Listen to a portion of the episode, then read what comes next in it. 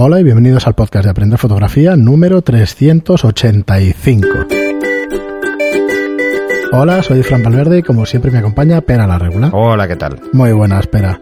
Pues nada, aquí estamos un programa más, el 385 y tenemos... Son muchos ya. ¿eh? Vamos a llegar a los 400 pues, en 15 programas, En cuatro nada. semanas, nada. Tres cuatro, semanas, Tres, cuatro. cuatro semanas. En un... nada, en muy poco tiempo. Así que julio ya estamos. creo que el... ¿Cuándo fue? ¿El viernes o por ahí? Hicimos tres años. Sí, el día 22. Sí, pues por ahí el jueves o el miércoles de la semana pasada pues hicimos tres años de podcast, así que bueno, no se, no se me nota así muy contento que... Sí, sí bueno, estoy, ya sí en, en- Telegram lo dije ya quieren hacer alguna celebración. Sí, Pero se vamos, es que, bombardeo, es que se apuntan a todas. O sea, es- el programa 385, va, celebremos. Muy bien, pues... eh, Lo celebramos todos, de hecho. Sí, sí, no sé. No se esperaba, no me lo había planteado de llegar a números así tan altos y eso, o sea que... Bueno, además empezamos con dos por semana y, Hmm, y luego enseguida empezamos más. tres por semana. O sea que Nada, antes de seguir con vuestras preguntas, que hoy tenemos unas cuantas, eh, recordaros de nuevo aprenderfotografía.online, el día 1 curso de interiorismo y el día 15 el curso tan cacareado que llevaba un montón de tiempo diciéndolo de cómo aprender, o sea, de cómo convertirte en fotógrafo profesional. A ver, curso que está dirigido a aficionados, ¿vale? Para convertirse bueno, en son los profesional. primeros pasos. Vale. Decir que, bueno, en el curso no paro de repetir. Curso de profesionales para profesionales quedaría muy raro. Efectivamente. De todas formas, se puede aprender alguna cosa, pero hoy, eh, el próximo podcast, hablaremos de cuatro Vale. cositas que yo creo que son cuatro consejos que incluso para profesionales irán bien. Pero decir que este curso está con la, con la filosofía de que aficionado es el que disfruta haciendo algo y profesional es el que se dedica a cambio de precio. Sencillamente, es esa filosofía Hmm. para el curso, ¿eh? No quiero decir que... Bueno, la Que RAE, la RAE deja, clare- deja claro el concepto de profesional. Es el que cobra por un servicio Claro, o yo- tarea. En el curso también lo digo, no quiere decir que no seas profesional, eh, entendido como ser muy bueno haciendo, haciendo fotos. No, eso es haciendo- profesionalidad. pro- efectivamente, ¿vale? Que eso se presupone a cualquier Entre- profesional. Entre los profesionales, claro. A los aficionados profesional. hay que lo son, hay que trabajan con profesionalidad, siendo tu afición. Sin ¿vale? ser necesario. Efectivamente. Para los profesionales debería ser Pues necesario. en el próximo capítulo sí que, bueno, mm, no sé, es que he visto varios recursos haciendo el curso que yo creo que, que os gustarán mucho, pero bueno, lo tratamos en el próximo. Hoy vamos a ir con vuestras preguntas y empezamos con Sebarpe que nos dice, hola, gracias por todo lo que compartís en el podcast. Llevo escuchándoos desde el primero al último y sensacional. Eh, aunque hace poco os he visto por primera vez en YouTube y bueno, menuda conmoción. menuda conmoción nos dices. Bueno, ya explicarás por Es que qué. no, se habían imaginado, pues, Lo de la conmoción, no sé, no esperaba como dos hombres y un destino. Aquí Robert Redford y... Sí, sí. ¿Sabes? No. Dice esto se avisa. Fuera coñas y un saludo y gracias. Eh, pero que menuda impresión. Qué cabrón. vale, gracias, Ebarfe. Qué cabrón. Nos has animado muchísimo. Mucho, sí. Ahora nos vas a tener hasta que nos digas algo pensando en cuál ha ¿Por sido el nivel de conmoción. Bueno, si es conmoción, no creo que sea muy positiva, ya te lo digo. Depende, ¿eh? yo te podría dar ejemplos de lo contrario. Vale, vale, dejémoslo. Pero mejor que no. Dejémoslo. Fuera del micro, fuera del micro. Eh, Iván nos dice, ¿cómo puedo sacarle el mejor partido a mi pisapapeles cuando quiero hacer una foto plano busto y quiero tener la mayor nitidez posible en los ojos? A ver, el problema que tienen este tipo de lentes es que no tienen mucha resolución óptica, así que no te puedes alejar. Ese es el problema. Cuanto más, lo más cerca posible, el problema es que rápidamente entras en distorsión asférica por la distancia. Estás jugando con la perspectiva y entonces es fácil que se vea rara. Pero bueno, dale la máxima focal, intenta no acercarte demasiado. Para evitar esto, pero teniendo en cuenta eso, que si no te acercas, pues la resolución caerá. Muy bien. Y seguimos con un anónimo, creo. No se me ha borrado el nombre, disculpa. Muchas gracias, Frank. Pera, muy buenos consejos para el final. Eh, lo último, eh, saludo a es Iván, desde Boston nos escribe Ah, Iván. vale. Dice, me encanta el podcast, lo escucho casi por todos los canales. Esto es lo que también estoy detectando que está pasando. Nos van escuchando por un montón de sitios distintos. Bueno, es que supongo que depende. personas, ¿eh? Si estás en casa, el sí. YouTube es como muy cómodo. Si estás en la calle, pues el Spotify es más cómodo, pues así. Y AGM Paris nos dice, cuán importantes los fundamentos. Muchas gracias. Lista imprescindible para pegar en la pared y repasar la menuda. ¿Sobre qué? Eh, sobre los errores a la hora de fotografía de retrato. Ah, vale, vale. Este. Y luego Clunchy Food nos dice, podrías, pues podrías hacer un curso de retoque de tatus, cómo potenciarlos y cómo quitarlos. Y gracias por el aporte eh, del objetivo del 90 del centrable. En potenciarlos es bastante sencillo. El contraste, ¿no? Al Es jugar con el contraste. Y, y quitarlos, pues bueno, el, el pincel corrector suele ir muy bien. Lo que pasa es que depende de cómo sean y lo grandes que sean sobre todo y cómo estén. Pero bueno, podemos plantearlo cómo eliminarlos. Muy bien, y mira, un- una pregunta que nos hacen, que a ver si podemos, a ver si podemos tratarla en profundidad, porque hay muchísima gente que se inicia en la fotografía de esta manera, que es lo típico, pues va a ser padre, con lo cual nos hace una pregunta que a ver si nos podemos, podemos hacer casi un programa especial para él. Nos dice Andrés, nos pregunta, voy a ser padre, o nos dice, mi único y gran hobby es la fotografía, y mi mujer quiere que sea yo el que le haga las fotos de newborn cuando nazca. Claro. Y creo que puedo conseguirlo.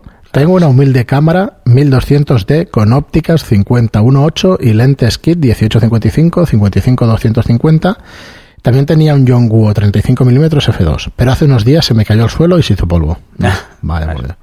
Te quiero sustituirlo, pero al tener un sensor APS-C y tener que multiplicarlo por 1,6, estoy valorando en comprarme un Canon 24-28, por falta de espacio en casa para la sesión de newborn, ya que el 35 quizás sea muy largo.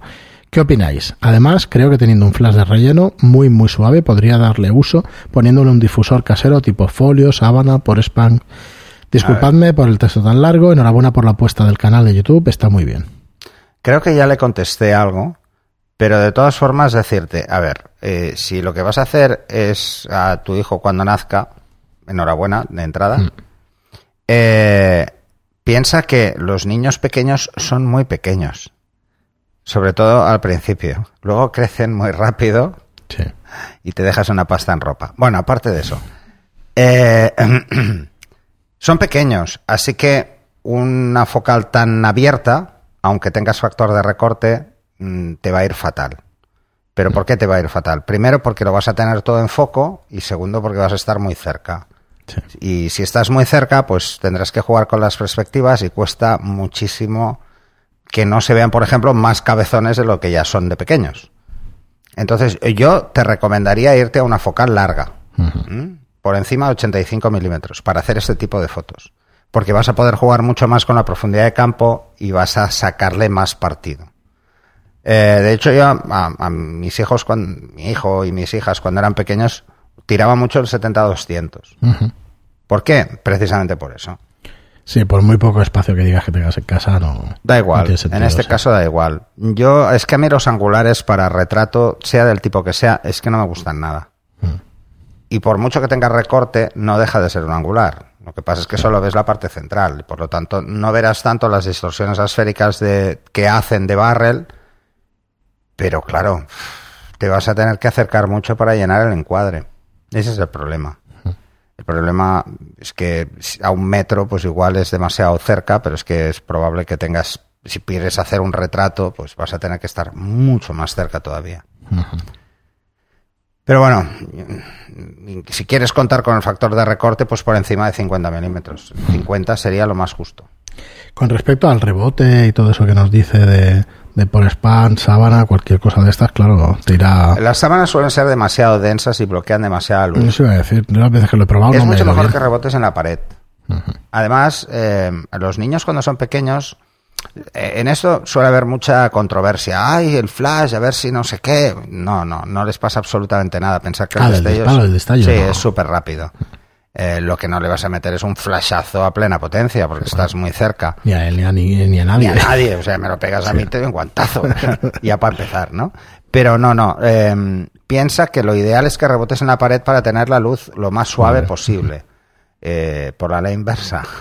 Y porque así tendrás caídas de luz suaves y parecerá luz día, que es lo mejor en estos casos. O sea, la- las sábanas y las cortinas, por si tienes las paredes de un color que no sea blanco y no quieres dominantes, es cuelgas la cortina o la sábana en la pared y le pegas con el flash. Claro. Muy bien, pues nada, Andrés, espero que, que te haya que te haya sido de utilidad y ya nos mandarás alguna foto de tu recién Sí, nacido. claro. Y felicidades, que no te lo he dicho. No hace falta que sean de estas así que se ponen ahora de moda, que les ponen borlitas en la cabeza y chorradas estas. Bueno, Bueno, que es que ser- está muy que de moda. cambiando, ponerse- esto. esto. Eso podíamos mm, hacer un programa con Marta sobre el tema. Pues sí, ¿eh? ya seguro que... Y ¿Tú le pones bolas a los niños? En... Con Marta estoy detrás para el tema del, del Sí. curso en la calle y eso, que lo haremos, lo haremos. A ver si la semana que viene Ah, la por otra. cierto, eh, estuvo con el Flash y lo estuvo probando y ya le he, dicho, le he dicho que hablara contigo. Sí, sí, sí, tema se de- lo queda, en de principio se lo tienda, queda. En principio se lo queda. Luego ya hablamos que hay que pedirlo y eso, o sea que, nada, el que quiera una a uno de, de Profoto, la verdad es que Bueno, es están en, están en la tienda de aprender fotografía.online. Muy bien, y Santa Chiqui nos dice, no, Satán Chiqui, Vale, no, es diferente. no Santa, no, Satán Chiqui, nos dice, pera, por favor, que si fumas, te tomas 12 cafés al día y no dejas que deja- desaparezcan los bueyes porque te los comes, no llegas a 400, a 400 sitios, que quedan A 15. 400 sí, porque está muy cerca. Dice que mejoras tus hábitos que queremos oírte durante muchos años. Estoy, ello, eh, estoy eh, con el tema de dejar de fumar y me está costando muchísimo. Joder, es que es horrible. Es muy difícil para, dejé para hace una unos persona años que, que llevaba como yo muchos años y es muy muy difícil. Entonces, pues lamentablemente los días que salgo de casa eh, me tengo que comprar un paquete. ¿Por qué? Por la sensación. La sensación esta de que en casa, pues por ejemplo, lo que hago es es lío cigarros a mano. Entonces, claro, como soy muy torpe para esto, pues me paso como 10 minutos para liarme uno y entonces cuando ya me lo liado, pues igual ya no tengo tantas ganas de fumar y le doy dos caladas y lo dejo. Y me va bien, es una forma No sé, de hacer freno. nunca. Porque, a ver, lo que hice fue dejarlo de un día para otro, que ya lo había hecho una vez y me funciona en su día, Sí, a mí también. A mí, bueno, es lo que me funcionó. pero, pero ahora no puedo. No puedo. Bueno, de un no día para con- otro, primero es bajar mucho el consumo. No estás hasta no tener esa dependencia física tan, tan acusada. Además es que es, es- es curioso. Yo estoy muchas horas en casa, delante del ordenador.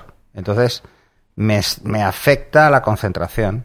Entonces, por ejemplo, con los cursos, bueno, el último Pues yo- lo hemos lo estamos sufriendo con el tema Yo de pensaba que solo me había pasado a mí, pero yo cuando dejé de fumar la primera vez, dejé de leer tan tanto tiempo seguido. No podía concentrarme más que dos No, minutos, me cinco cuesta, minutos. Me cuesta y no estoy acostumbrado, es una cosa que, que me, me cabrea muchísimo, y Mm. perdonar la expresión, porque yo soy de los tíos raros que pueden hacer dos y tres cosas a la vez. O estar pensando varias cosas a la vez y es que estoy muy acostumbrado de toda la vida, pero me está costando horrores el tema de la concentración. A mí me pasó también, ¿eh? Se suma a que tengo más de 50, ¿eh? Entonces, Yo tenía 30 ¿eh? cuando dejé la primera vez de Bueno, fumar y me a mí se ¿eh? me han muerto ya muchas neuronas ya.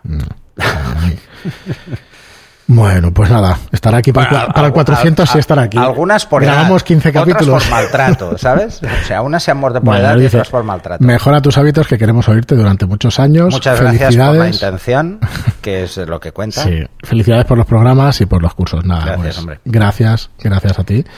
Y seguimos con Alimoche67. Dice, Me encantan los nicks, tío. son una pasada. Son guapos. Sí. Mola. Dice, en tan poco tiempo eh, se han quedado muchas cosas por decir del tema de las panorámicas. Espero sí. que lo ampliéis. Bueno, Sí. no te preocupes, que iremos tocando. Mira, de hecho hay una temas. cosa que, que ayer lo comentaba con Fran y con Mauro, Mm.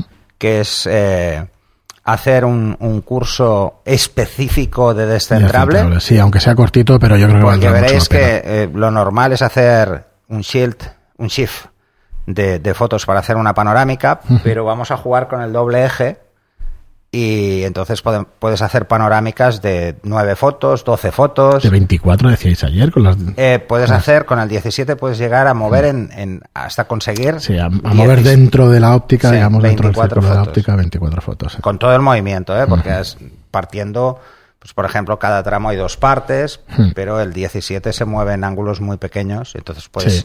como tiene un ángulo muy grande, un movimiento, pues es otro ángulo enorme. Cuando veáis el de interiorismo, eh, queríamos hacer el, mm, el retoque de las fotos en el mismo curso, pero hubiera quedado muy largo. Entonces lo hemos separado en dos y ya haremos el de para el mes que viene y eso. Bueno, de todas es un formas se ven en cada foto para que Sí, os sí, hagáis sí, una se está idea. viendo cada foto cómo queda, el resultado final, pero la Luego veremos, sí que... veremos en otro curso eh, cómo potenciar detalles. o, Y borrar objetivos que se te quedan por ahí, que se les quedaron algún objetivo. Sí, o esto que el despiste. Además, el curso os va a encantar. Yo lo estuve viendo ayer entero, seguido, me lo tragué entero. Y el curso, Mauro está que se sale. sí, sí, está sí, sí, bien. está que se sale. bien. Eh, Y nada, ya estamos cerrando. él alguno. dice que, que es por porque ha visto los míos, pero dice, no, no, está que se sale él solo. No, no, no. Y la verdad es que está muy chulo. Además, diciendo- así os desintoxicáis un poco. No, hombre, está que bien vayan saliendo cursos otros, que no ha hecho yo. Está Está bien. Eh, pues Alimoche también nos sigue diciendo, desconocía que existiera un trípode especial para panorámicas. Rótulas sí que hay muchas. Eh, bueno, claro, es que no es un trípode, o sea, es la rótula en sí. O Es sea, la rótula lo que bueno, necesitas. El trípode son todos iguales. Sí, no sé, pues igual dijimos trípode, pero vamos, nos referimos a, a lo que es la rótula y el aparato. No sé. Bueno, No sé, algo- a ver, es la rótula de Dice, rótulas hay muchas, pero tampoco son tan necesarias. Con un RAI para fotografía, que son baratísimos, y un palo o el mismo dedo, podemos buscar el punto nodal. Sí, sí, sí, eso es así. A ver, sí, es como todo. Sí, lo- Es no, como es, todo. es rapidez y todo eso. ¿eh? La- El tema, las el tema por ejemplo, de, de tener el punto nodal en la situación en la que la necesitas para cada fotografía no es fácil con un trípode, nada fácil, y requiere sobre todo que tengas muy claros los cálculos, Mm. o sea, que los hagas bien. Si no, pues sí que hay rótulas especiales que hacen el movimiento en función de la focal. O eso, o un descentrable, que el plano nodal no lo vas a mover sí o sí. Y luego nos dice, es una fotografía muy chula, muy guapa, de mucha calidad y extensible en muchas cosas, no solo a paisaje y arquitectura. Un saludo. Pues sí, a mí también me gusta mucho la fotografía panorámica, que es extensible a Sí, muchísimas cosas. no, no, bueno, en el curso de interiorismo lo veis. Las fotos, la foto panorámica sin tener un aspecto de panorámica clásico, ¿eh? O sea, que parece una foto normal, pero que estamos cogiendo igual 120 grados. Mm. Que eso es lo chulo, ¿eh? Porque no se ve que sean 120 grados. O sea, las sensaciones, como no hay distorsiones generadas por, por perspectiva, por distancias, queda muy chulo. Eh, entonces está, es mm, muy interesante. Muy bien, y Cristina nos dice, ante todo, enhorabuena por lo mucho que nos dais. Hace un mes me inicié en el mundo de la fotografía y estoy como loca escuchando podcast vuestro. Pues no empieces como todos que escuchan 30 podcasts al día. Antes lo he porque no- calculado. Eh, en 8 días, 24 horas, te los puedes enganchar todos. Pero se- tienen que ser. 8 días, 24 horas, ¿eh? Dice, empecé por los primeros, pero voy saltando a otros. Es normal. Además, cuando ves los títulos y tal, algunos te gustarán más, otros menos. Digo esto porque igual me habéis contestado esta pregunta en alguna ocasión y no lo he escuchado. El tema es que he oído que las cámaras reflex tienen una vida limitada. No sé cuál es, por lo que me agobia un poco empezar a disparar mucho haciendo pruebas temiendo que en dos años me quede sin cámara. Tengo una Canon EOS 77D. No sé, igual es una tontería lo que estoy diciendo, pero como soy nueva, supongo que se me puede perdonar. Seguiré escuchando sin parar vuestros maravillosos podcasts que tanto me aportan. Gracias de verdad. Pues Mira, nada, te voy a decir algo que digo Cristina. yo en todos los cursos para que la gente Pues sí, que pregunte. hace, mira, eso hace días que no lo dices y tienes toda la razón. del Eh, mundo. algo que digo, pero en todos, ¿eh? En todos los cursos para que la gente se anime a preguntar. No hay preguntas tontas. Puede haber una respuesta gilipollas, Hmm. pero preguntas tontas no hay. Si tú haces una pregunta es porque quieres tener la respuesta. O sea, nunca puede ser tonta una pregunta para el que quiere aprender. Así que, dicho esto, no te agobies. Piensa que tu cámara debe estar, si no recuerdo mal, sobre los 150.000 disparos. El obturador, que es la única pieza móvil. El obturador y el espejo es lo único que se mueve. Pero claro, eso quiere decir que cambiando el obturador tienes otros Cámara nueva. 150.000 disparos. Cámara nueva prácticamente. El resto, de- en teoría, no debe dar problemas. O sea, el, el sistema electrónico es muy fiable, son, no son muy complejos, en algunos casos suelen ser muy fiables y no suelen dar problemas nunca. Casi siempre es un problema o del obturador o en el objetivo del diafragma que se quede bloqueado y se rompa eh, el iris del diafragma. ¿Qué disparos puede llegar a hacer un profesional, una persona viviendo de la fotografía tierno a tiempo completo? Depende del tipo de fotografía. Si haces prensa, Hmm. cierto. puedes estar haciendo muchísimas casi a diario. Si haces moda y, y publicidad, que es lo que hago yo, no, no haces tantas, haces menos, porque mm, en una sesión intentas reducir el número de disparos, porque si no es un cachondeo. Para un profesional ya 150.000 disparos, 3, 4, 5 años te puede durar una Sí, cámara así tranquilamente. Tranquilamente. Una sea, cámara así, a años. ritmo normal suele durar cinco años sin problemas. Eh, Pero claro, además depende. Por ejemplo, si haces mucha prensa, sueles trabajar con obturaciones bajas. Porque estás en eventos o estás en sitios donde las obturaciones no suelen ser muy altas. No con lo que no, ¿no? sufre tanto. No se vuelve laxo antes. Vale. Si, por ejemplo, haces mucho deporte y haces mucha ráfaga, sufre más. Eh, si haces moda, que es muy en estudio, obturaciones son muy bajas. Entonces, no, no lo desgastas tanto. No sé, yo Entonces, por Cristina ejemplo, sí. mi cámara son 300.000 y... Y bueno, estuviste 7, 8 años, ¿no? O sea, sí, cambiaste. 6, 7 años seguro. Sí. O sea, que imaginar. Yo te diría, Cristina, que si has logrado romper el obturador, pues ¿qué quieres que te digas? No, no, muchísimo disfrutado un de la fotografía, o sea que Pero, tranquila. pero piensa que cambias el obturador, que en tu cámara debe estar entre los 400 euros, el cambio de obturador, 300, 400 euros, y vuelves a tener obturador nuevo, otros 150.000 ciclos, o 200.000, ¿eh? que igual son 200.000. ¿eh? Eso normalmente eh, lo verás en las especificaciones Sí. de cuál es la vida media de tu obturador. Pero eso no quiere decir nada, porque tú puedes tener un obturador que son 200.000 y no es que a los 200.000 falle sí o sí. No, igual te dura 300.000. ¿eh? Claro. Ojo, No, es una vida media, ¿no? es vida media. Entonces, Sí, yo por ejemplo, mi obturador, llevo, mm, cuando lo cambié llevaba más de 300.000 fotos. Y 300.000 fotos es mucho tiempo. Claro, por eso te digo, además fotos. es eso, que habrás disfrutado, que no te preocupes lo más mínimo, No, no, habrás Es disfrutado, más, es, más, es más probable que cambies la cámara por aburrimiento Sí. O porque mm, quieras hacer algo que tu cámara le cueste más o que no te dé esas facilidades que, O que le notes ya que sí que es verdad que se te ha quedado pequeño. o algo. Sí, o que se te rompan las gomas y ya empieza a ser un desastre. Es que, mm, no. Eh, un profesional es diferente, porque hasta que no amortiza el equipo, eh, no empieza a ganar dinero con el equipo. ¿Vale? Entonces, eh, si te compras una cámara y te dejas 6.000 euros, eh, tienes que amortizarla todo lo que puedas. Y normalmente los plazos de amortización para equ- equipos suelen ser de 3 a 5 años. Así que eso es lo normal. Muy bien, y por último, Rumbo73 nos dice una vez más, enhorabuena por vuestros entretenidos podcasts, por vuestra gran web, vuestros fantásticos cursos y una y esa gran familia que estáis creando. Pues gracias. Gracias, gracias por Gracias, ser gracias. parte de ella. Pues sí. A la raíz de la pregunta que hizo el exanónimo 82, perdón, no me acuerdo el nombre, Ah, vale. que dijo, no, ahora ya no soy anónimo, ya tengo nombre. y Ah, tal". vale, vale, perfecto. Dice, no me acuerdo el nombre. Me surge la duda de, ¿por qué trabajamos nuestras fotos si las vamos a imprimir a unas curvas superiores a sRGB? Yo esto no lo acabo de entender, pero bueno. Eh, Ya sí, que la no mayoría de los papeles o con- laboratorios Vale, solo admiten estas. Sí. Bueno, esto no es del todo así. Dice, ¿eh? o es mejor subirlas en Adobe RGB. Creo que haciéndolo primero tendremos un mejor control de la foto que queremos imprimir. A ver, cuando tú quieras trabajar en la fotografía, debes utilizar el, el más amplio posible. Porque entonces vas a jugar mejor con las transiciones de tono y luego la conversión va a ser mucho más lineal, por decirlo de alguna Que a eso se refería él con curvas, ¿no? Sí, a gestionar las curvas, mejor que lo hagas con un gamma amplio, porque entonces vas a tener que las transiciones son visibles. Con un gamma más pequeño, las transiciones pueden ser saltos muy bestias y entonces uf, eh, es delicado. Lo realmente importante es que a la hora de imprimir escojas el, el perfil del lugar donde imprimes. Si te dicen que es sRGB, pues es RGB. Si te dicen que es Adobe RGB, porque resulta que tienen papel de alta calidad, etcétera, etcétera, pues Adobe.